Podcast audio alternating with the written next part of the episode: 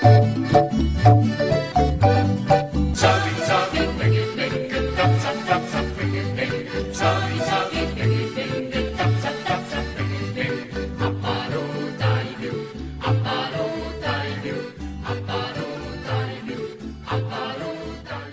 Buenos días, buenas tardes, buenas noches a todos. Bienvenidos a Entre Copas. Es un placer estar con ustedes.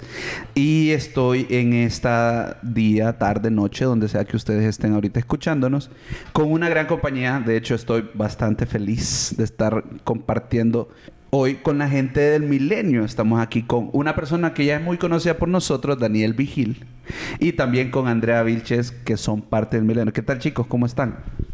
Bueno, Edison, muy buenos días, como decís vos. Nosotros ya estamos amaneciendo bien. Aquí, ¿verdad? Preparamos las cosas previo a... Ni Percy me trata así de bien. Sí, Para que hombre. lo sepan, Pero vos estamos sabes aquí que mi casa es tu casa. con unos Bloody Marys. mi casa Aquí. es tu casa y vos lo sabes, va. Es lo que me gusta. Bueno, buenos días a todos los que nos escuchan. Eh, mi nombre es Daniel Vigil. Este es mi... Sacamos el cálculo. Cuarto episodio que grabo con Entre Copas. Y en todos ha estado Edison. Mi Yo creo que es el único que quiere grabar conmigo. Yo Los creo otros no que- les gusta, va. No te lo quería decir, Daniel. Puchica. Bueno, saludos a los otros entrecoperos que no me han dado el chance de, de grabar con ellos y saludos a todos los que nos escuchan. Les prometemos un programa súper informativo. Súper informativo, sí, como ustedes pueden ver en el, tem- en, el, en el nombre del episodio, vamos a estar hablando de política y también, como les decía, tenemos a Andrea Vilches. ¿Qué tal, Andrea? ¿Cómo estás? No, aquí Edison, muy bien, ¿verdad? Sintiéndome como en casa, aquí en la casa de Vigil. Eh, eh, es un gusto estar acá y, y, pues, como decía Vigil, la vamos a pasar muy bien y vamos a informarnos lo más posible. Ah, Ok, entonces como les decía, estos chicos están acá no solo porque me caen bien, claro que me caen bien, pero también porque son parte del milenio. No sé si ustedes me quieren explicar un poco para la gente que no los conoce, ¿qué es el milenio? Contale, Vigil, contale. Bueno, el Milenio es una organización juvenil que nace en el 2018 después de la crisis electoral que ocurre por las elecciones del 2017, que yo creo que todos estamos claros lo que sucedió. Nace como una respuesta de un grupo de jóvenes que así como muchos de los que nos están escuchando posiblemente se sentían impotentes por lo que había ocurrido. Unas elecciones altamente fraudulentas, violentas, que realmente dejaron un mal sabor sobre nuestros procesos democráticos y sobre la confianza que tenemos en, en cómo se maneja el país. Entonces, estos jóvenes idealistas, soñadores, empiezan con un blog en aquel entonces, donde vos podías venir, enviar todos los escrit- eh, artículos sobre el tema que quisieras. Si vos querés hacer un, un artículo sobre entre copas, lo podías hacer, lo podés hacer al día de hoy. Ah, ok. Realmente que no hay un tema específico que queremos que abordes en tu artículo, era más libertad de expresión. Que, que puedas hablar. Exactamente. Que te puedas expresar, porque sentíamos de que ese era uno de los grandes problemas que había. Y ese es el problema, pues, de que sentíamos de que los jóvenes no tenían un lugar donde podían expresarse, hablar sobre lo que estaba sucediendo directamente frente a sus ojos, en su país, cómo se estaba decayendo todo el sistema. Entonces teníamos que crear un espacio y un espacio donde te sintieras cómodo y libre de expresarte políticamente. Porque usualmente los espacios que hay en el país por años han sido espacios partidarios. Entonces, si vos querés hablar de política, es con una línea partidaria. Y usualmente ni siquiera te dan espacio para hablar. Te, te tarda 10, 20 años para llegar a una posición donde vas a poder pues, realmente expresarte porque hay una línea de pensamiento que, Y para que ese te impone. momento ya has perdido tu convicción. Ya has perdido tu convicción y ya perdiste la oportunidad Ya sos parte del sistema. Sí. Ya sos parte del sistema. Sos To- todo lo que querías evitar. Exactamente. Entonces, creamos esa plataforma, esta organización, realmente sin un compás. O sea, y Juan Pablo lo dice, Juan Pablo es nuestro fundador. O sea, lo que hoy es el milenio es muy distinto a lo que pensábamos que era. ¿Por qué, ¿Por qué doy esta antesala de, de qué es el milenio? Porque es importante para los que nos escuchan que entiendan de que estos proyectos no nacen con una eh, libreta de instrucciones. O sea, Claro. van evolucionando con el No tiempo. nos Entonces- dieron un manual de cómo hacer eso. Exacto. Y al día de hoy no tenemos un manual. Al día de hoy seguimos reinventándonos. ¿Qué es el Milenio hoy? Es una organización juvenil que busca empoderar y concientizar a los jóvenes de Honduras sobre los temas más importantes del país. Temas políticos, sociales, económicos. Explicarte las cosas de manera sencilla. Abrirte espacios de opinión. Hay jóvenes que realmente no tienen aún un criterio definido, lo que quieren es escuchar e informarse. Pero hay otros jóvenes, Edison, que ya tienen un criterio, que ya tienen información, que son profesionales, que saben sobre un tema, queremos escucharlos a ellos. Porque ¿sabes lo que me dicen un montón de adultos? Lo reconocen. Estoy cansado de ver a los mismos analistas políticos que van siempre a los mismos foros. Quiero escuchar nuevas opiniones. Y eso es lo que queremos hacer. No existe nadie más haciendo esto.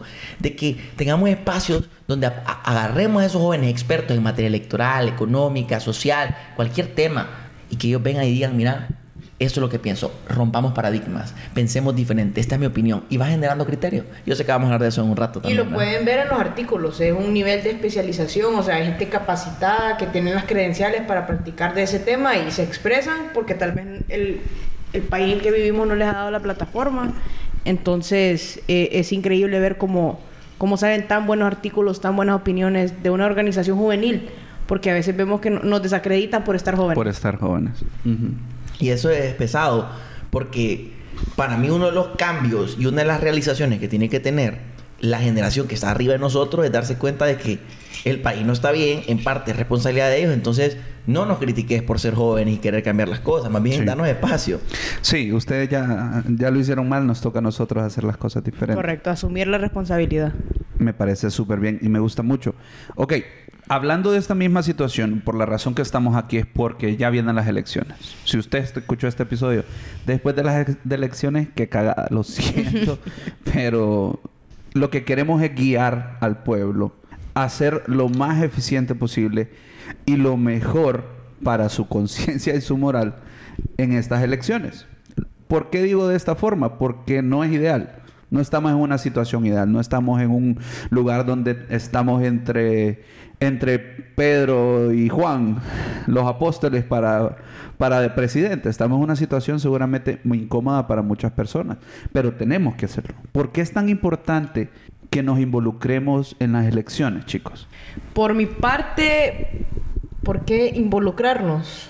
Porque si no lo van a hacer por nosotros. Entonces creo que es necesario asumir esa convicción, asumir ese deber, esa responsabilidad y entender que el cambio solo se hace si vas a votar este 28 de noviembre, te levantas temprano, eh, si observas, si sos parte, parte de esa junta receptiva de votos. Entonces creo que, que es fundamental para la democracia tan endeble que tenemos en Honduras eh, entender que no estamos bien, pero que podríamos estar mejor. Entonces para Sí. mí esa es la importancia de ir a votar. Eh, O sea, lo que dice Richard al principio me, me gusta porque es como los cambios se van a dar, queramos o no. Que son los cambios que queremos, Ahí eh, depende de nosotros. ahí depende de nosotros. O sea, las elecciones van a suceder. La gente va a salir a votar.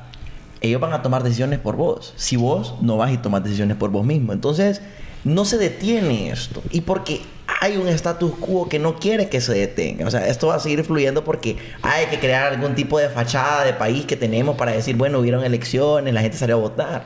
Entonces, los que nos quedamos en casa y no votamos, estamos permitiendo que otros decidan por nosotros. Y las cosas se queden como son. Y ese es un problema que ha tenido la juventud ahorita. A mí muchos amigos me han dicho, no, no voy a ir a votar. Porque Sí. ¿para qué? Ya la gente está cansada. Y yo creo que una cosa que la gente dice tal vez es eso de no, ¿para qué voy a votar si al final sigue, sigue lo mismo?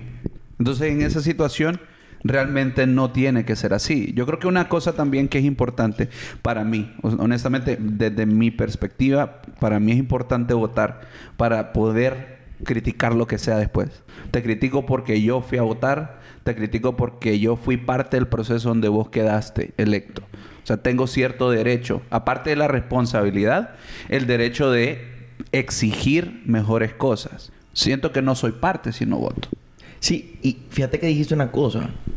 ¿Por qué voy a votar si las cosas no van a cambiar o si es lo mismo? Mira, todo es un ciclo en la vida. Yo salgo a votar hoy y automáticamente soy una persona más consciente sobre la situación de mi país. Y voy desarrollando una conciencia que me lleva a que tal vez en 10, 15 años, simplemente porque yo salí a votar hace mucho tiempo y me fui concientizando, en esos 10 años yo decido participar en política. Y voy cambiando los paradigmas ahí, directamente en la participación. ¿Qué podemos esperar de un joven, y con todo el respeto lo digo, que hoy no sale a votar, que hoy no se interesa en ir a... Están eh, decidiendo por él. ¿Y qué puedo esperar de ese joven en 10, 15 años como un participante de esta democracia, como un ciudadano? Sí, que le pueda aportar a la sociedad, claro, de, otro- de otros lados. Pero ¿qué puedo esperar como un ciudadano consciente de la realidad de su país? Y con la con las ganas de cambiar a tu país, si ni siquiera estás yendo a votar. Exacto. Entonces es como... Es abrir la caja de Pandora salir a votar.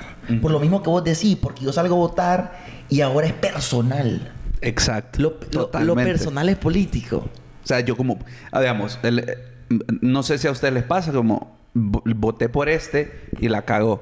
Hizo un cagadal. Yo puedo decir, me defraudaste. S- lo sentís, como dice Daniel, hasta Pero cierto no punto tenés personal. culpa, porque vos votás en esa persona pensando que es el idóneo Claro, para ese puesto. exacto.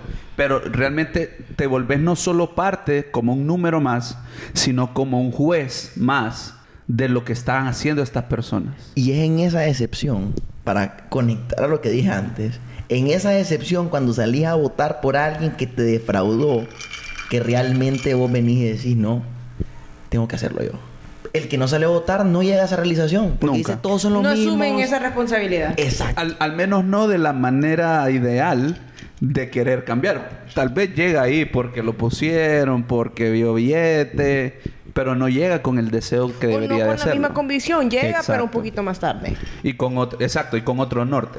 Y hablando también de, de- de la importancia de ir a votar, a un poco de ciencias políticas, o sea, ir a votar este 28 de noviembre es devolverle a Honduras el poder nacional, devolverle la soberanía y entender que solo así se van a mejorar todos estos factores geofísicos, geohumanos, geopolíticos que nos tienen tan fregados, ¿me entiendes? Entonces, verdaderamente yo te lo digo desde un punto de vista tanto pragmático como de academia. Ir a votar es un deber y una responsabilidad.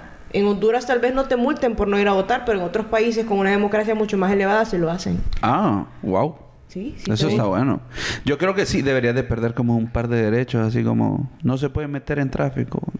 Le toca hacer cola. Sí, no, una multa al final un- económica. Simbólica. Una multa económica a todo mundo le duele. Claro. Y es que, ¿sabes algo? Pero es que es ese amor por la patria, o sea, ¿me entendés? Como en Es la querer ser parte de ese cambio.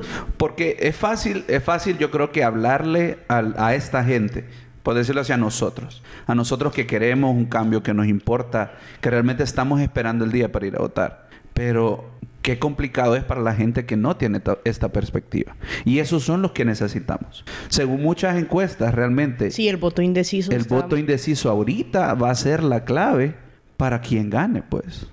Y hablando de eso, vamos a hablar un poquito de los candidatos. No vamos a meternos mucho, pero hablemos un poquito en qué situación estamos. ¿Cuántos candidatos para presidente son ahorita?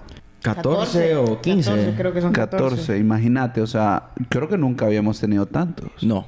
Ahora, ¿por qué? Son, hay tanta gente queriendo cambiar Honduras, Daniel. Eh, es una buena pregunta, Edison. Y honestamente, bueno, yo profeso mucho la empatía y ustedes me conocen, saben que no lo digo por decirlo. Y la empatía es a todo nivel. O sea, la empatía no solo es desde una perspectiva de socioeconómica, sino en general. Uno debe, debe pensar lo mejor de la gente hasta que te Inclusive de contrario. los, de los más di- de los que cuesta más. ser de lo que cuesta más, sí. Eh, en este caso... Es yo parte no- de la tolerancia. Sí. Claro. Es- es- ser empático es un valor democrático. Sí, totalmente. Porque no ser empático, eh, al revés, más bien el opuesto, es un valor autoritario. Pensar de que solo vos podés ver las cosas como son o las cosas correctas. Pero bueno, a, a lo que digo es que yo no sé, honestamente, si de esos 14 candidatos, los que no son particularmente famosos y conocidos, que son los que nos llaman la atención y por eso la pregunta, supongo, si tienen buenas o malas intenciones. No, no sé. Voy a asumir que tienen buenas intenciones. Y no es, nuestro, no es nuestro deber saberlo, ¿me entiendes? También no es nuestro deber. Es el deber de ellos encontrar la manera. Ahora, nuestra democracia definitivamente, esa es una de las debilidades. Y es que es muy difícil para personas desconocidas involucrarse en política y tener éxito. O sea, de alguna u otra manera vos tenés que tener un perfil. Perfil hecho, perfil que te lo hicieron o lo que sea. Entonces, Trabajar por eso. trabajar por ese perfil por mucho tiempo o a veces por coyunturas. No sé cómo juzgar a esas personas, pero creo que es una señal que puede ser positiva tanto negativa. Positiva, es bueno que haya bastante participación. Negativa porque tampoco queremos que sea una fachada. Tampoco queremos de que porque hayan 14 candidatos digan... Cantidad no es calidad. Correcto. Claro, claro. Y no queremos que digan que porque hay muchos candidatos es que en Honduras hay mucha democracia y participación, ¿me entendés? Claro. Que cómo se pelean por, quer- por cambiar al país. No necesariamente es eso. Una cosa que me parece súper importante, Andrea, es el hecho de los jóvenes. O sea, los jóvenes, qué tan importante, ustedes como una organización de jóvenes, qué tan importante van a ser los jóvenes en estas elecciones. Bueno, lo platicábamos en un foro con una compañera, con María José Leiva, y ella mencionaba que alrededor de 800 mil jóvenes van a ser los que van a decidir el curso de esta elección. Eso, o sea, nosotros tenemos el en poder en nuestras las manos. manos. está el poder. Y eso es súper importante porque somos una generación bien interesante porque tenemos otro tipo de formación. Digamos, vamos a pasar al segundo tema, el hecho de el criterio con el que nosotros vamos a votar. ¿Vos crees que en los jóvenes el bipartidismo está saliendo de ser la potencia como tan clara que lo fue a lo largo de la historia? Lo hablábamos anteriormente, la intención de voto con la simpatía han cambiado. Yo creo que en Honduras los partidos políticos nos han fallado múltiples veces. Lo mencionaba Daniel Ciblati Levitsky en su libro Cómo mueren las democracias. Y nos decían que verdaderamente el primer llamado de atención que te- le tiene que hacer a un autoritario es un partido político. Y aquí los han dejado pasar. Entonces creo que eso es importante y entender que los partidos políticos no están haciendo el trabajo que deben. Entonces es nuestro deber como jóvenes elevar nuestro criterio y entender verdaderamente que eso no va a mejorar y que es nuestro deber comprender, analizar, estudiar, inclusive nos toca ser un poco más diligentes, no solo ir a marcar en la papeleta por el más guapo, por la más bonita, sino analizar cuáles son sus propuestas, quién es ese partido, ser más diligentes. Al fin y al cabo, eh, los cambios vienen solo si trabajamos por ellos. Entonces creo que ese criterio, eh, el stake que tenemos en Honduras nunca ha sido más alto. Estas van a ser las elecciones más importantes de Honduras en, en la historia. Me, pues, me atrevería a decir yo que hemos vivido, ¿verdad? No, no sé qué van a decir nuestros hijos, nuestras próximas generaciones, pero sí es importante elevar el criterio. ¿Vos crees, Daniel, que hasta cierto punto, o sea, esta misma situación, el hecho de, de estar cambiando, como decías vos, los paradigmas, es gracias a los jóvenes? Sí. Y es inherente por la juventud. Hay un tweet que tengo guardado que no he tirado aún. Prepárense, papá. Es que lo- no, sé si, no sé si lo quiero tirar porque no sé si es constructivo. Pero lo voy a decir aquí en Entre Copas para nuestra comunidad de Entre Coperos. Un- Como, como dice una amiga, no sabes si edifica el hogar. Exclusiva, exclusiva. Una exclusiva. No, mira, dice... Jóvenes haciendo políticas como en los años 90. No son jóvenes. ¿Qué te quiero decir? La, la juventud inherentemente es, es cuestionadora. Claro. revolucionaria. Es Curiosa. revolucionar a cur-. Y, y revolución no es sinónimo de destrucción, como aquí nos han querido vender, o revolución sinónimo de, de que... De izquierda. Sí, de izquierda y de relajero y de que me voy... No, revolución es, es cambio. Claro. Y yo creo que no hay una persona en Honduras que pueda decir que, que aquí no necesitamos cambio. Aquí necesita... Es más, el partido de gobierno, oficialismo, su campaña dice es Soy diferente. soy diferente, como un cambio. En la alcaldía de San Pedro Sula dice, dice Calidonio, somos el cambio. O sea, todo mundo está pre- eh, hablando Pero de yo cambio. te digo, no puedes esperar un cambio haciendo las mismas cosas. Claro, entonces, ¿qué te quiero decir? La juventud inherentemente cambia las cosas. Pero hoy más que nunca, y esto lo hemos hablado pues porque compartimos espacios en otras organizaciones contigo, como lo fue Operación Frijol, las redes sociales, la digitalización, la tecnología nos ayuda a hacer un cambio exponencial. Hoy sabemos más de lo que se sabía hace 20 años, de cualquier cosa, incluida la política. Hoy sabemos quiénes son las personas que le hacen daño al país. Y lo sabemos y, ni siquiera es un secreto a voces, porque ya todo el mundo lo sabe. Entonces, estas herramientas cada vez van a ir democratizando más. Claro, van a haber enemigos como lo son la eh, desinformación. Pero creo que la gente con estas herramientas va a ir abriéndose el camino para conocer más sobre nuestro país, sobre nuestra política, sobre cómo, cómo organizarse, cómo juntarnos. Es más, cómo nos juntamos nosotros, pues. Cómo nos juntamos con Vilches. Posiblemente fue a través de las redes sociales. Y póngase a pensar usted que nos escucha. ¿Cuántos amigos ha hecho a través de Instagram o Twitter? De hecho, ha- haciendo un paréntesis, pero hablando de eso, con Daniel Vigil, creo que lo mencionamos en episodios anteriores, hicimos tal vez unas 100 reuniones por Zoom antes de conocernos por persona. Y, y- hablábamos todos los días porque nos conocimos, como mencionaba Daniel, en Operación Frijol. Y es esa fuerza que tienen realmente los medios de comunicación actuales, las redes sociales. Pero de igual forma, necesitamos, creo, no solo la intención del- de ver los tweets, de ver los posts. Yo creo que tu deber como joven, primero, para servirle a tu país, es educarte. Exacto. Y a eso quería llegar y, y- y lo quiero hablar con vos porque para que sepan algo súper súper bueno, el Milenio tiene ahorita un bot donde ustedes pueden recibir la información de los candidatos que van en estas elecciones. Y me comentaba, de hecho, Andrea, que ella ha sido una de las personas que, que ha puesto a- al, al bot a trabajar como loco. Un gran equipo y yo. Así un es. gran equipo y yo que, que, que me precede. ¿Qué tan importante o cuáles son las mejores maneras para formarnos y formar ese criterio como jóvenes? Bueno, yo he partido de la, de la creencia que, que probablemente un nivel de escolaridad te indica el nivel de las propuestas y en temas de visión. Y no quiero denigrar tampoco a una persona que no tuvo un nivel eh, de educación superior Una oportunidad, ajá, la oportunidad. porque la desaprovecharon o no tuvieron la oportunidad. Eh, eso es, eh, pues, pues, pues no, es- no- no va, no va al tema. Pero yo creo que es importante considerar que los temas en los que Honduras ocupa cambiar necesitan un alto grado de especialización. Ocupa un ingeniero, ocupa un abogado, ocupa un licenciado que en realidad conozcan de ese tema para sacarlo adelante. Claro. Porque ¿cuál es el problema? Honduras ha estado estancado porque es que fallo por ignorante. Pero yo te, pero le pagan. Le pagan por fallar por ignorante. Y sigue ahí. Y Y- falló y sigue fallando. Y no deja de fallar.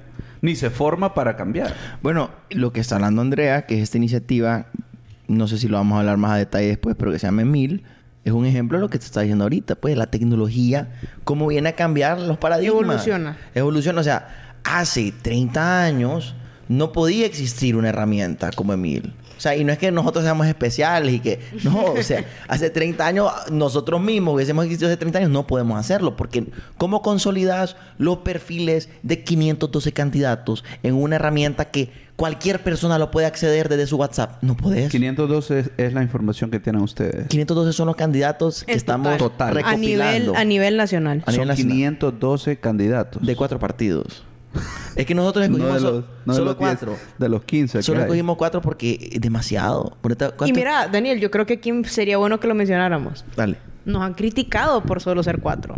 Pero los jóvenes solo podemos llegar hasta cierto punto. Claro. Y de, y de hecho, lo que hablábamos también antes de comenzar el episodio, a ustedes nadie les paga por hacer eso. Exacto. Ustedes decidieron un día como, ah, voy a dedicarme a hacer esto. Me no de ag- estamos me de estorba dormir, me estorba dormir. Tengo, tengo ganas de no tener vida social. Hagamos el milenio. Sí. Y, y- y no nos estamos quejando porque... No, nunca Yo me voy a creo que nos genera una felicidad enorme. Ese es el pago, pues. Es- Yo creo que necesitas ese tipo de cosas como que te reavivan la llama. Yo duermo Claro. tranquila sabiendo que estoy trabajando por un mejor país. Así de sencillo. Eso es. es- sí. Yo no sé si estoy haciendo el mejor país, pero me gusta hacer el podcast. Entonces, cada quien No, no, lo yo- suyo. yo- sí. Y yo con te este, invito, con este episodio a que estoy te en sientas eso. empoderado, que es parte de, de- de los principios que tiene el milenio y esto es hacer patria. Total. No, yo te lo digo y creo que esa es una de las cosas... Una de las cosas que no pareciera, pero por, por las que nosotros fundamos Entre Copas. Tener un espacio para hablar de cualquier tema. Y nunca nos hemos medido. Cuando hemos tenido que decir las cosas, las hemos dicho. Y lo vamos a seguir haciendo. Porque, como dicen ustedes, en las manos de los jóvenes va a seguir estando todo esto. Me gustaba que decías también, Andrea, que hay foros, hay espacios que necesitamos también para seguirnos formando. Emil no es la herramienta unitaria, no solamente es en singularidad. Hay otras organizaciones de sociedad civil que tienen iniciativas igual de buenas que Emil y creo que eso es parte de, de lo que tenemos que hacer como ciudadanos, reconocer que no solo una persona va a cambiar Honduras, sino que es algo de día a día, es algo de consensos, es algo que hay que lograr mediante un contrato social. Entonces, ok, tal vez yo no conozco los perfiles por los que voy a votar en Choluteca, pero es mi responsabilidad como ciudadana, como cholutecana, buscar quiénes son y buscar Claro. cuáles son las mejores alternativas. Así es. Entender su participación en foros, entender su participación en medios de comunicación masiva, entender sus propuestas, que al final son lo que, lo que están prometiendo. Y así formar un criterio de si es esta persona la que yo quiero elegir. Y al final, en esta base de datos que ustedes han recopilado, Daniel, en tu opinión, ¿te gusta lo que, lo que escuchas? ¿Te gusta lo que propone la gente? Fíjate que no he tenido la oportunidad de buscar y verlas todas. Son, son cientos. Claro, pero, pero has visto varias, pues. Fíjate que siento de que aún no han entendido la mayoría. No saben dónde están parados. O sea, es que es un tema hasta de las redes sociales. Sentís que es un poco mecánico el... Sí, mira, yo, yo, más, más allá de mil, pues, porque en mi caso a mí me encanta la política, entonces yo sigo un montón de candidatos de todos los partidos para ver qué, de qué hablan, qué proponen. No solo redes sociales, veo los foros, veo los candidatos que los llevan a hablar. La propuesta política across the board, ¿va? Disculpa el Spanglish, eh, no es buena. O sea, mira, ya hablando de pragmatismo político, salir a votar es importante, salgamos a votar, todos yo creo que hemos visto lo que ha sucedido en el país y, y tenemos una idea más o menos de lo que tenemos que hacer, pero realmente que tampoco es que la oferta que tenemos es la... Hay que cambiar la oferta. Claro. Hay que mejorar un poquito. Hay mucho, hay que mejorar mucho. Sí creo que hay mejores opciones. O sea, y, y, me las reservo por, por, por, por, profesionalismo, pero hay que mejorar la oferta política. Y vos conéctate a cualquier foro y mira cualquier foro y se lo digo a la, a la audiencia y van a ver, o sea... Ahí no se va a ir a hablar de propuestas, ahí se va a ir a hablar de cómo yo te hago ver Aquí mal. la calidad de debatiente se mide quién avergüenza más a quién. Fíjate que sí, hace poco estuve viendo que estuvieron dos mujeres en 30-30. Y yo dije, okay. Muy chistoso, muy chistoso. Yo, yo creí que iba a escuchar propuestas. Las risas no faltaron. Las risas nos faltaron, Sí. como dice el queridísimo Mike Wazowski. Saludos. Sí. Pero realmente es ofensivo. Sí. A mí me parece, como decís vos, la falta de oferta y con lo poco con lo que nos quieren comprar es ofensivo. Y realmente. Edison, aquí se puede hablar de tantas cosas. O sea, mira, siempre hablamos, no, a nadie le gusta un todolo. Bueno, man, agarra cualquier tema o esto es como matar patos con escopeta. Cualquier tema, habla de eso y habla de soluciones y ya no le vas a pegar. Y suena bien. Mira, decime cualquier cosa. Cualquier tema. Cualquier Yo te voy a hablar de una solución, no una solución, pero algo que se pueda... La Hablemos- inversión extranjera en Honduras. Inversión extranjera en Honduras. En Honduras no hay seguridad jurídica. Entonces hay que mejorar la seguridad jurídica. Sí, hay diferentes modelos de inversión. Tenías ahora las sedes, pero tenías también el, el RIT, ¿cómo se llama? Solis, RIT, Solis, RIT. Solitur. Hay diferentes tipos de, de mecanismos, ¿verdad? Que la gente puede venir. Pero en general, la gente le da miedo al tema de la seguridad jurídica en Honduras. Eh, entonces, yo no soy abogado. No soy abogado. Todavía. Sí, todavía. Pero... Yo voy a ser abogado. André. Sí, sí, sí. Eh, es un sueño mío ser abogado frustrado. Pero bueno, el punto es que yo sé, solo como un joven involucrado en política, que, que ha hablado con diferentes abogados, con expertos en derecho, que el tema de la seguridad jurídica hay que meterle rollo.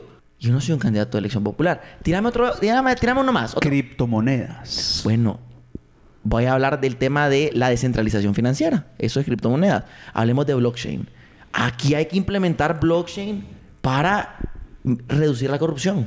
Porque es un proceso que reduce, el- o sea, el, el proceso de blockchain. La burocracia que ha creado en este y país. también reduce burocracia también el blockchain. Porque es un proceso seguro que, que- que va midiendo y va, y va, y va dejando Analístico. una huella de cada paso que da el dinero y, y los pagos. Entonces, blockchain, descentralización.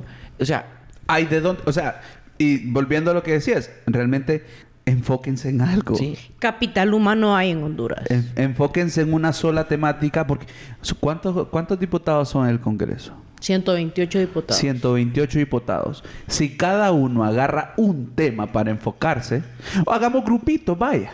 Las Hagamos comisiones grupitos que son lo que existen. Las comisiones que son lo que existen. Pero, y vos ves que no hacen nada, pues. O sea, yo creo que eso es muy importante y entremos a esa parte donde realmente vamos a ponernos, por decirlo así, la- vamos a usar la lupa ahora. ¿Cómo escogemos a los candidatos por los que vamos a votar? ¿Qué necesitamos considerar? Mira, yo, yo siempre he escuchado a adultos, ¿verdad? Decir, si lo, yo lo que quiero en Honduras es que me dejen trabajar. Y eso no es correcto. Eso es el mínimo que deberían de hacer. Dejarte trabajar. Claro. Hay que levantar esa expectativa y decir, yo lo menos que quiero en Honduras es que mis hijos salgan bilingües. ¿Me entendés? O sea, hay que crear esa expectativa y saber que el país se lo merece. Yo siempre le he dicho a todos mis amigos, vivimos en un país cinco estrellas. Lo menos que puedes hacer es muy poco. Hay que levantar esa expectativa, hay que trabajar, hay que... Yo me levanto todos los días a ir a trabajar al bufete sabiendo que yo vivo en el mejor país del mundo, ¿me entendés? Que lo han hecho el mejor país del mundo, no estoy correcto. No creo, no creo que lo han hecho el mejor país del mundo, creo que se puede evolucionar. Creo que hay que elegir, creo que principalmente en cuanto a criterios mencionamos, hay que saber de dónde viene el dinero con el que están invirtiendo en, en política. Quiero saber quiénes son esos inversionistas, quiénes están creyendo en ellos, porque ese es el resultado. Si no somos lo suficientemente eh, eficientes en cuanto a auditar ese dinero, en cuanto a ver ese dinero, el dinero, muchos diputados los patrocina un narcotráfico. Y es una realidad y hay que hablar. Entonces hay que ser más escrupulosos en cuanto a de dónde viene ese dinero, por qué intención te estás tirando al parti- al- a ser diputado. Porque si solo es para comisionar en, una, en, un, en un congreso y ganar tanto dinero, realmente eso es el idóneo. Claro. Y nadie te lo va a aceptar, pero hay muchos que realmente por eso están ahí. ¿Cuál, cuál crees vos, Daniel, que es la razón o qué es lo que vos consideras? ¿Qué es lo que necesitas saber de un candidato para darle el voto? Fíjate que la primera cosa a este punto es que jamás, en el, a nivel de diputado por lo menos, que jamás haya estado en el Congreso Nacional. ¿Vos querés barrida completa? Ey, pero es que sí.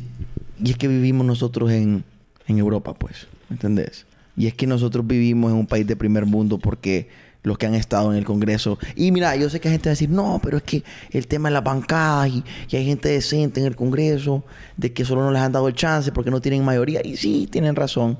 Pero honestamente, honestamente, yo, solo- yo quiero ver un montón de caras nuevas. Y es válido, es, es tu criterio. Yo quiero ver caras nuevas por el tema de la alternabilidad en el poder, que no solo es a nivel de presidencial, es a nivel también de diputados, porque la alternabilidad genera un tipo de peso y contrapeso. Vos te das cuenta que sos reemplazable. Vos te das cuenta que tenés que hacer un mejor trabajo porque si no en cuatro años te sacan. Así de sencillo. Entonces, Y yo eso quiero no hay en Honduras No hay. ahorita. ¿Tendrán KPIs los diputados? ¿Para qué no tendrán KPIs? No, no hay KPIs. No hay KPIs. No saben. No conocen. Si un montón No jamás. hay tra- exigencias Y le mínimas para y un diputado. un montón. que- hay una organización que, que una organización no, no gubernamental que es lo que se tratan de medir la efectividad de cada diputado. Pero de los 128 pasan 15. ¿Quién, ma- quién propuso más, más eh, mociones? ¿Quién fue más a sesionar al Congreso? O Y sea, el- eso es todo lo que les Y exige. el problema que decía es que es una organización no gubernamental, por lo tanto les sopletea lo a que un sea que salga el les resultado. preguntas qué es un KPI, no saben, porque un montón jamás, y obviamente no todos, pero un montón jamás han trabajado en la empresa privada o han hecho una empresita ellos. Solo han vivido el Estado toda su vida, no saben qué es un KPI, no saben que, escuche bien usted que me está escuchando ahorita. Para- Usted- por si usted tampoco sabe que Sí, es un KPI, no, es un es un medidor de su de su No. performance, de su Exactamente. De su rendimiento, eficiencia. de la eficiencia del rendimiento usted que me está realiza. escuchando, que en su trabajo le sacan el jugo, No sea penco decirle. trabaja todos los días de sol a sol, se gana la vida decentemente y tiene sus KPIs, porque si usted no cumple sus KPIs, hasta lo pueden correr. Sepa que lo- los diputados no tienen KPIs y no saben que es un KPI. Entonces, piense eso. Y si a usted no le parece, lo invito a que en cuatro años, ocho años, 12 años, usted láncese, busque la manera, porque usted ya sabe lo que es un KPI. Escoja un tema, como dijimos antes. Escoja un Escoja un tema tema y vaya por ahí. Exacto. Agárrese de ahí. Y, y póngase KPI usted mismo. Y deberían de tenerlos. Sí. Deberían de tenerlos. Creo que esa organización que vos mencionas no debería de ser Sin fronteras, si no me de- equivoco. No debería de ser externa al gobierno, al Congreso. Y no solo el Congreso, porque ya estamos hablando un montón de diputados, pero ¿cómo escoges al presidente? No, no estoy hablando de la situación actual, porque para muchos, y me incluyo, es yo voy a ir a... Nunca me había sentido tan afectado por la decisión que voy a tomar. Pues yo ya sé por quién voy a votar, pero no me gusta. No estoy satisfecho Es con lo mi que voto. mencionaba Daniel. Exacto. Entonces, no en esta situación específica, pero ¿qué necesitas vos ver en un candidato para sentirte satisfecho con él? Yo creo que no tanto en un candidato, sino en un funcionario público. Ajá. Meritocracia. Que ha llegado ahí porque se lo merece. Porque ha trabajado, porque ha sudado la camisa, porque... Y eso eh, siendo subjetivos, siendo objetivos y te lo puedo mencionar, porque tiene un ingreso estable, pero su deseo de ir a la política es porque quiere un mejor país. Porque la política no es un negocio y la gente en Honduras lo han entendido mal. Creen que la política es esa forma de crear dinero. La política es en general el arte de ayudar a la gente. Claro. Yo pienso que deberían de ganar menos los diputados. Yo pienso que deberían de eliminar la, el papel de la suplencia. También. O sea, entonces yo te pregunto, Edison, le pregunto a Daniel, si vos no vas a trabajar, ¿tenés vos un suplente? No. Te regañan. Sí, pues sí, hombre. Y al otro le pagan por si sesiona. Entonces eliminemos esa figura de suplencia. Tal vez yo no estoy en contra o estoy a favor que ganen menos porque también hay que, hay que ser eh, calificativos y hay que crear una expectativa en cuanto a, a un, buen salario. Pero yo estoy Pero en contra- ganátelo. Pero yo estoy en contra que si vos no vas, le den 50 pesos al otro solo porque vas, ¿me entendés? Sí, que con los KPIs, le- que los KPIs al 100 te den ese salario. Y no, ni modo, vas para abajo. Es papá. que, bueno, no me voy a meter a, a temas técnicos, pero en teoría yo sé que es un suena correcto que bajarle el salario porque uno está enojado con ellos, pero por un tema de, hasta por corrupción. Sí, sí, sí. Si vos les bajas el salario, es un tema de, de incentivos económicos. Vos les bajas el salario, entonces ellos se vuelven más corrompibles de lo que ya son. Más políticamente expuestos. Sí, porque entonces, pucha, y si, si, si gana solo 50 mil pesos un, un- un diputado que crea leyes, rápido lo compras para que te haga la ley que vos querés, pues. Pero ¿y si igual los compran? ¿Cuál es la solución? Cambiar el diputado. Cambiar a los diputados. Más transparencia, lo que decías vos. O sea, lo que te quiero decir es, la so- o sea, la solución no va a ser bajarle el salario. Eso es lo que quiero decir. Sí. Tampoco es subírselo, pero Claro. para que no se dejen, porque es que también usted que me escucha, hola, ¿cómo está? si viene un político y, y su gran propuesta es, yo voy a hacer una moción para bajar el salario de los candidatos, mire, le está vendiendo populismo, porque eso no va a cambiar nada. Vamos a seguir siendo igual de pobres todos en este país. Claro. Y igual de corruptos todos en este país, la gente que es corrupta. Entonces, eso no cambia nada. Eh, hay que tener más contrapesos de otro estilo. Andrea decía un buen ejemplo. El financiamiento político, donde viene, es que desde ahí empieza el tema de cómo te compran, porque es que no te compran solo estando en el Congreso, no te te compran compran desde cuando antes. ya llegaste. te ya venís comprado. No te o sea, invitan a llegar. Sí, Es- te, te llevan. invitan. Te te llevan dicen, hasta "Mira, allá. Mira, sos- te agarran la manito y te dice cuando llegue, papá, usted tiene que ser tal. Vos que sos Exacto. guapo, vos que, que, que sonreís bonito, venite, mira. Vas montado bonito. ¿Te sentís aludido, Daniel? Ah, no, no, no, para nada. Eso te van a decir a vos cuando No, no. estés no. en la papelera. No, no, no, yo no soy guapo. Ok, entonces, eh, ya, otro día hablamos de eso. ok, hablando de esa misma situación, entonces, ¿bajo qué criterios vamos a escoger en estas elecciones del 28 de noviembre? ¿Qué, qué- qué tenemos, que tomar, qué tenemos que tomar en cuenta? A nombre de Andrea Vilches, no puede tener ni siquiera una presunción que ha estado en algún tipo de corrupción. Yo creo que, y es lo que mencionaba, hay que mejorar esa propuesta política. Está la presunción de inocencia y esa la- te la entiendo como abogada, pero como ciudadana ni siquiera pueden haber manchado su nombre. Tiene que ser alguien de alta honor- honorabilidad. Tiene que ser alguien que en realidad tenga ese deseo. Y, y es bien fácil mencionar cuando alguien tiene un testimonio y decir, verdaderamente esa persona quiere cambiar a Honduras. Yo lo he escuchado hablar. Tiene que existir ese tipo de testimonios, pero siendo más objetivos, tiene que ser alguien que no tenga trazos con la corrupción. Tiene que ser alguien nuevo. Y si es alguien que ya estuvo en el Congreso, tiene que ser alguien que verdaderamente su voz escuche. Y que haya hecho algo. Y que tenga un ingreso que no depende enteramente de su puesto como diputado. Ah, ok. Ah, me gusta ese, fíjate. No lo había considerado. Es que no dependa solo de eso, su... Porque si no, Ajá.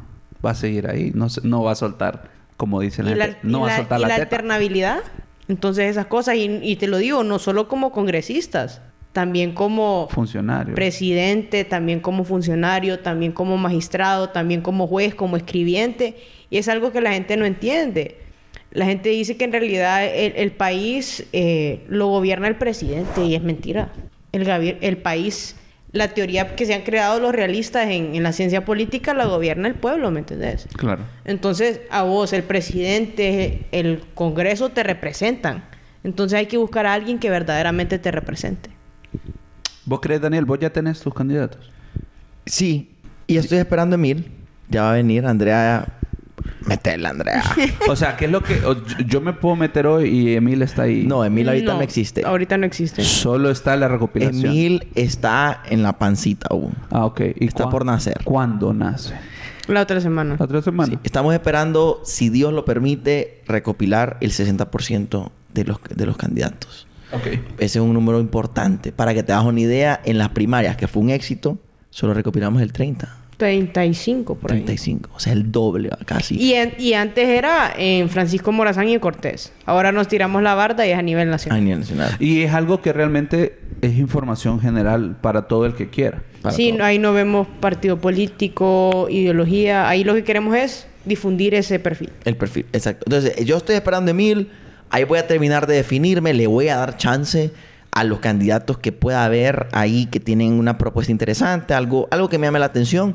Tengo algunos que yo los conozco, pues, porque a mí me gusta la política. Entonces, yo, yo sigo muchos candidatos en las redes lo- o los he conocido y, y, pues he tenido ese chance. Entonces, ya, ya tengo varios que me gustan mucho. Pero estoy de acuerdo que no es fácil. No es fácil para la mayoría de las personas. Y ver ese pergamino el, el día de las elecciones. Es una manta. Sí, nada, vaya, nos estaba contando Andrea que ella es de Choluteca, entonces solo nueve. Nueve facilita o Pero 9 rapidito por lo- 14. No, pero, pero No, yo nueve me los memorizo, pues, pero con puta me memorizo 23 hijos de, bueno, muchachos, 23 seres humanos.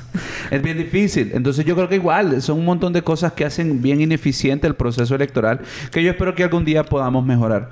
Ahora vamos a hacer un pequeño espacio porque un entrecopero, que de hecho fue el que nos propuso el, episodio y, de hecho nos envió toda esta escaleta de los temas que hemos tocado el día de hoy, cosa que le, le agradecemos increíblemente, nos mandó una pequeña cápsula de su opinión. Él no está aquí en Honduras así que él nos va a regalar un pequeño audio que ahorita van a escuchar todos ustedes para que realmente vean otra perspectiva de estas elecciones antes de que vayamos al último tema y a la última pregunta. Entonces, escuchemos esto y, y, ya vamos a mencionar y a opinar un poco. Jóvenes, un cordial saludo a todas las entrecoperas y entrecoperos. Este ha sido la verdad un largo y arduo proceso electoral y quería resumir mi perspectiva de acerca de las elecciones en tres puntos. Número uno, el 28 de noviembre no es un día de ideologías radicales, no es un día de la derecha contra la izquierda, sino que es un día para marcar la ruta del país. Y solo hay dos caminos. Está la opción del continuismo, o sea, votar por el oficialismo para que las cosas continúen como están. Y la otra opción es la alternabilidad de poder, ya sea a través de la alianza o el Partido Liberal para cambiar las cosas. Y ojo, no voy a categorizar el cambio como bueno o malo, sino que lo dejo al criterio de los oyentes. Número 2. Eh, las elecciones son un ejercicio cívico para marcar los objetivos de país. Entonces yo invito a la juventud a olvidarse por un segundo de los candidatos y de los partidos y a preguntarse cómo quiero ver a Honduras el otro año o en cuatro años y cuáles son mis prioridades como ciudadano. Entonces los invito a preguntarse qué quieren ver. ¿Quieren ver más hospitales o más escuelas? O tal vez son profesionales y quieren ver más empleos o programas de desarrollo, más programas de cultura, de arte, de deporte. Y al establecer esa visión específica y esos objetivos, los invito a buscar a las candidatas y candidatos que puedan ejecutar su visión específica de país. Y último punto, el voto representa un compromiso social, no con el candidato, sino con el país.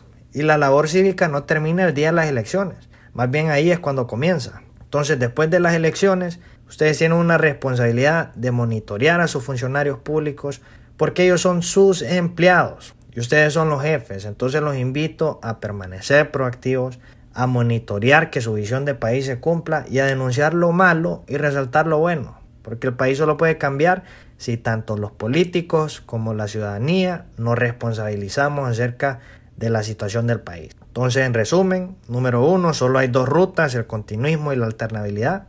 Número dos, establezcan su visión de país antes de votar.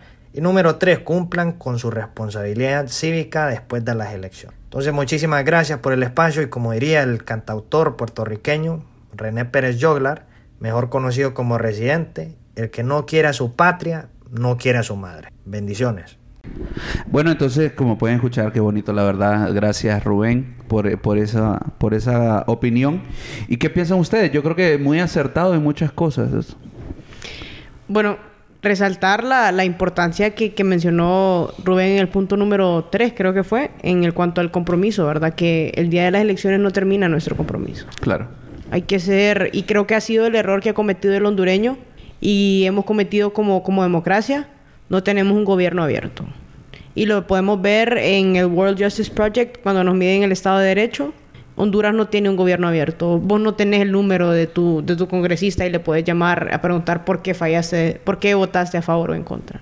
Entonces hay que ser más vigilantes, hay que ser más diligentes y lo mencionaba, hay que, hay que, si queremos un mejor país hay que trabajar por él. Entonces, eh, muy acertado Rubén en lo que menciona, hay que a los 100 días de gobierno, quien sea que quede, ¿qué fue lo que hiciste? Hay que ser más auditores, veedores, para evitar la situación en la que nos encontramos ahorita. Daniel, opiniones. Mira, mucha, mucha razón lo que dice todo el, el audio, muy interesante la secuencia, cómo lo presenta. Para cualquier persona que lo escucha es entendible y lo felicito porque eso es hacer patria. Honestamente, yo creo que cualquier cosa constructiva es hacer patria, pues, o sea, lo estábamos hablando creo que antes de empezar el podcast. Nosotros, nosotros, todas las cosas que vemos en nuestro país, desde las calles en las que andamos en los carros, los semáforos, hasta en la casa que vivís, de alguna u otra manera, se ve impactada por la decisión de políticos. Todo, todo, todo. O sea, vos decís, no, yo, yo trabajé, yo hice mi casa con mi dinero, sí, pero la notificación, los impuestos del terreno, todo, es- Todo es política. todo algo tiene que ver con el Estado. Entonces, nosotros tenemos que estar interesados por eso. Claro. Porque si tenemos un pellejo ahí.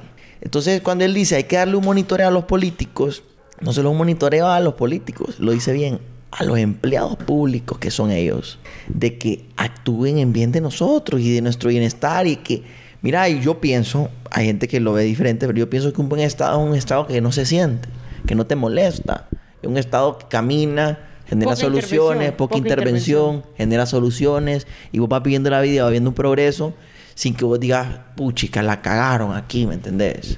Y saber quién la cagó. Saber eh, por las manos de quién pasó esa cagada. Exacto, en el caso que ocurra. Entonces, usted quiere vivir mejor, una vida más feliz, más contenta, Más libre. más libre. Entonces, entienda que su estado tiene mucho que ver en eso, lastimosamente. Entonces, vote por personas que usted cree que van a manejar bien el estado. Y si hoy en día, mm, porque Rubén habla de la visión de país, de buscar esos candidatos que tienen esa visión parecida, si no hay candidatos que comparten su visión de país, va a tener que hacer lo que decía un profesor mío de ciencias políticas, usted va a sacar la lista del súper, que es la lista de las cosas que le gustan, y va a buscar tal vez tres, dos cosas que un candidato de lo que usted piensa están de acuerdo. Puedan coincidir. Y tiene la responsabilidad en cuatro años, ocho años, de o usted convertirse en la opción que quiere ver o usted apoyar a la persona que va a ser la opción que usted quiere ver. Porque si no, vamos a seguir viendo los mismos candidatos y el mismo tipo de propuestas. La política se cambia a través de nosotros involucrándonos. Entonces, para como agregarle a lo que dice Rubén, tenemos ese deber de monitorear, pero también tenemos un deber de interesarnos genuinamente en querer involucrarnos. No solo monitorear, porque monitorear es ver, involucrarnos es estar. Así es. Así es. La verdad me parece muy acorde. Yo la verdad, eh, como les digo, siento que es un día extremadamente importante. Estamos a punto de... Y creo que como dicen ustedes, es el comienzo de nuestra obligación y responsabilidad. Que no solo sean memes, que no solo sean quejas, que realmente sea Tu esa... voto vale más que mil tweets. Así es. Un voto vale más que... Gato. Lo voy a tuitear antes de que me lo roben los del milenio. o, o- o que lo tuitee el milenio y que ponga ahí crédito en entre copas. Porque no, porque no es mía. Good blend.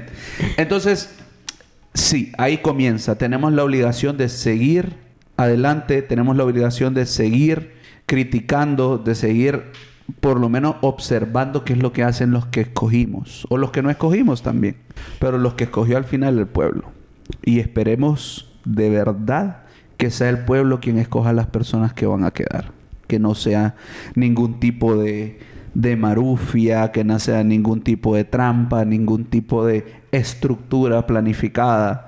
Que realmente sea la vocación del pueblo por las razones que sea. Y quien sea que quede, que podamos realmente exigirles un cambio. Esa revolución que mencionamos antes. Sí. Creo que es el momento clave para que los jóvenes, como vamos a decidir quién queda, también seamos los que sigamos atrás de, estas personas que van a estar ahí. De acuerdo. Dani, muchas gracias por haber estado. Tu última intervención. Fíjate que para mi última intervención, para concluir un programa tan bueno, creo que este es el mejor programa en el que he estado en, en- en Entre Copas. No sé si Es por- que estabas conmigo. Estabas conmigo.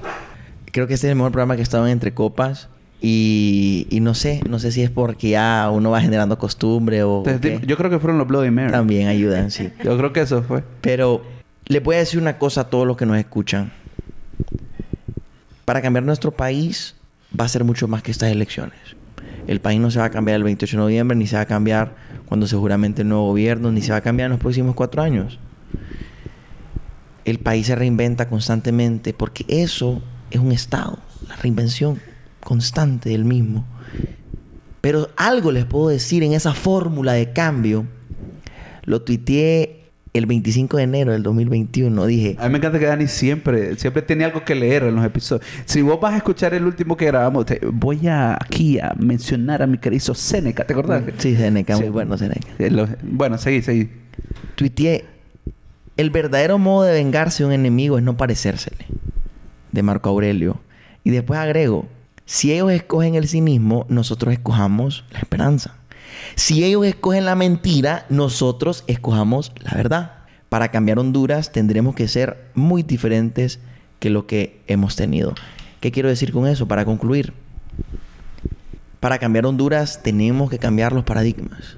Tenemos que ser distintos a lo que vemos, no solo en crítica, sino en acción.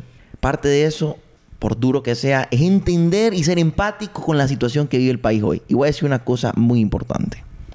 Últimamente se ha estado criticando mucho a los empleados del gobierno porque ellos tienen una postura pro gobierno. Y yo honestamente no los puedo criticar. Vivimos en un país pobre. Ellos pierden su trabajo y básicamente pierden su vida. ¿Por qué digo esto? Yo me decir, ¿por qué estás diciendo este punto antes de cerrar el episodio? Porque parte de cambiar el país es tener esa empatía, de entenderlo, de que ellos también están en el mismo barco que vos. Viven en el mismo país pobre, sin oportunidades que vos. Y por eso se aferran a lo que tienen. Entonces, para cambiar el país, vamos a tener que tener esa solidaridad con el hondureño y decir, ¿sabes qué? Yo te entiendo tu posición y te acepto, construyamos un nuevo país. Porque un nuevo país democrático, justo y verdadero, ese empleado público no se va a sentir amenazado por el voto que da o por la persona que apoya. Pero para eso nosotros tenemos que entenderlo, porque el político nos va a seguir vendiendo, el político común y corriente, que el empleado público es malo porque vota así o porque vota así. Y eso es polarización y una democracia no florece en la polarización, ya no puede los discursos se destruye exactamente. Vamos a tener que ser más empáticos y aceptar a nuestros hermanos como son. Y claro, van a haber algunos que sí son malos inherentemente, pero son menos. Y cuando nosotros nos organicemos los buenos y los que entendamos de que el país sale adelante con buenas acciones cotidianas, y leo al, al Papa Francisco para terminar, que tuiteó, también nosotros podemos transformar cada día el mal en bien. Los gestos de amor cambian la historia, incluso los pequeños ocultos cotidianos. Eso es verdad. Y eso es lo que te quería decir. La política, los políticos, las elecciones no nos van a cambiar este 28 de noviembre. Vamos a ir una acción a la vez, un paso a la vez, un día a la vez, cambiando este país, siempre y cuando no perdamos la fe y no perdamos la consistencia. Muchas gracias, Dani. La verdad, muchísimas gracias. Me encantó lo que acabas de decir. Lo que bueno que lo tenemos en video porque lo grabó aquí el gran don Arturo. Eh, Andrea, muchísimas gracias por haber estado. Ha sido un placer para nosotros tenerte. Espero que no sea la última vez. No, claro que no. Y decime, si tuvieras este que es tu último espacio, ¿qué quieres decirle a la gente? Yo pienso que después del 28 de noviembre viene una época de, perdón para Honduras. Eh, quien sea que sea presidente tiene que pedir perdón, tiene una época de afrontar y entender, yo no soy el presidente de unos cuantos, soy el presidente de Honduras, soy la presidenta de Honduras, yo voy a gobernar para el bien y tiene que primar el bienestar común, tiene que primar eh, eliminar ese tipo de, de, personas que están pidiendo dinero en las calles y decir, el Estado no te ha fallado porque yo soy el Estado, porque vos sos el Estado, democratizar, crear todos esos tipos de empleos que han sido politizados, que sea la mejor oferta. Crear meritocracia, concursos para que compita y gane y sea ese el mejor juez, el mejor magistrado, la persona más preparada, no la persona que convenga con el partido político. Entonces hay que entender que Honduras no se hace de un día para el otro. Es un trabajo constante y evolutivo y hay que tener paciencia, pero también hay que ser diligentes. No podemos ser haraganes si lo que queremos es un cambio. Hay que trabajar día a día para eso. Muchísimas gracias por el espacio, Edison. Muchísimas gracias a todos los entrecoperos que nos escuchan. Y espero me vuelvan a invitar. No te preocupes, en esta casa todos son más que bienvenidos. La verdad, señores, les agradezco por su tiempo. La verdad me gustó mucho el episodio. Creo que de aquí más de alguna persona va a, va a sentir... Tiene que salir inspirado. tiene que salir alguien diferente. Y no olviden, señores, buscar a Emil. El milenio ya lo prometió y de ahí ustedes pueden sacar sus, sus conclusiones para quejar a sus candidatos. ¿Dónde los puede encontrar la gente, señores del milenio? En, estamos en Instagram, LinkedIn, Twitter, Facebook como el Milenio HN y también vamos a tener a Emil en las plataformas de Telegram, Messenger y WhatsApp. Entonces ahí van a ver, eh, por favor tengan follow, sigan a nuestros medios para que puedan usar a Emil y exprimir todo ese trabajo que como jóvenes hemos hecho por amor al país. Porque tenían ganas de no dormir. Porque teníamos ganas de no dormir, de cambiar este país más que todo. Así es, señores. recuerden que nosotros nos pueden encontrar como Entre Copas HN en Twitter, en Facebook, en YouTube y Entre Copas IG en Instagram. No olviden cualquier cosa, señores. Entre Copas siempre va a estar para ustedes. Nosotros no nos tomamos vacaciones de vez en cuando, pero siempre va a haber Entre Copas y siempre nos pueden encontrar en Spotify, eh, nos pueden encontrar en YouTube, en Deezer, de hecho en, la musiquera. Estamos a nada de, de donde nos busquen, nos van a encontrar. Así que, señores, buenos días, buenas tardes, buenas noches. Goodbye. Atento, no te dejes engañar un momento, no te dejes embaucar. Atento, no te dejes engañar un momento, no te dejes embaucar. Al corrupto le conviene que esta situación no tenga cura Honduras permanezca a oscuras. Al corrupto no le gusta que la gente se levante y se revele y progrese, que conozca